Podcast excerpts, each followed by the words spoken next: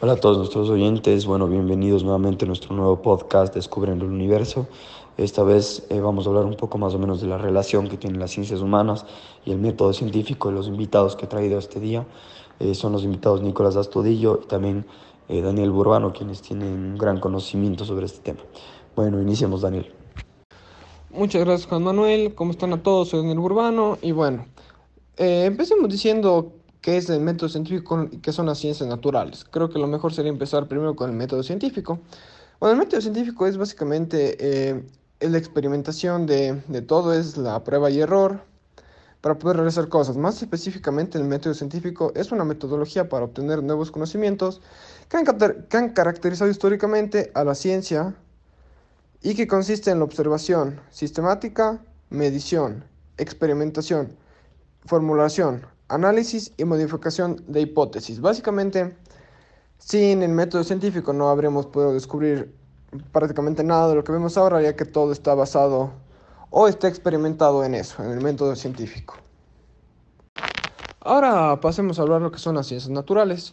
Las ciencias naturales o ciencias de la naturaleza, o también ciencias físico-naturales o ciencias experimentales, son aquellas ciencias que tienen por objetivo el estudio de la naturaleza siendo la modalidad del método científico conocida como método empírico, empírico analítico.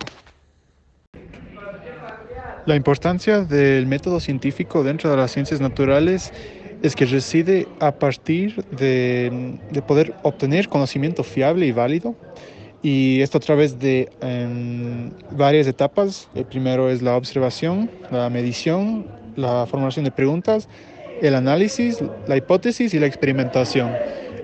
Este proceso es fundamental para poder conseguir esta información uh, de las mismas ciencias naturales, porque las ciencias naturales son los estudios que se basan en, en conocimiento sumamente fiable. Entonces, sin este método no podría existir las ciencias naturales.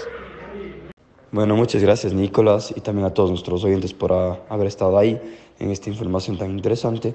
Y bueno, ahora vamos a tocar finalmente el último punto, que sería, eh, digamos así, donde encontramos esta relación entre las ciencias humanas y también el método científico.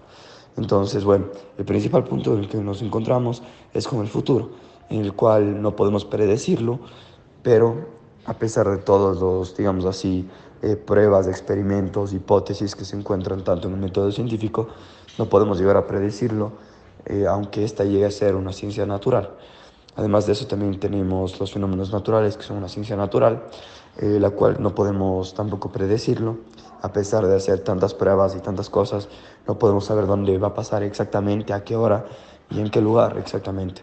Entonces no tenemos todos esos datos, por lo cual, digamos así, podemos encontrar esta relación del método científico que no es tan relevante, digamos así, o sea, que no, no clasifica 100% esto y eh, las ciencias naturales.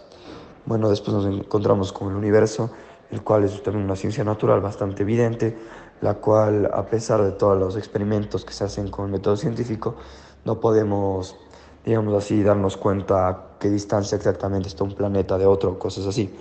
Y de ahí tenemos la muerte, la cual obviamente no es algo predecible, no sabemos cuándo alguien se va a morir o algo así, y nos topamos con un caso bastante similar a los anteriores, y finalmente tenemos la historia, la cual no podemos predecir a pesar de métodos científicos que se pueda aplicar y de toda la historia y los actos que han pasado antes, podemos medio llegar a predecir más o menos lo que pudiese llegar a pasar, pero no al 100% lo que va a pasar.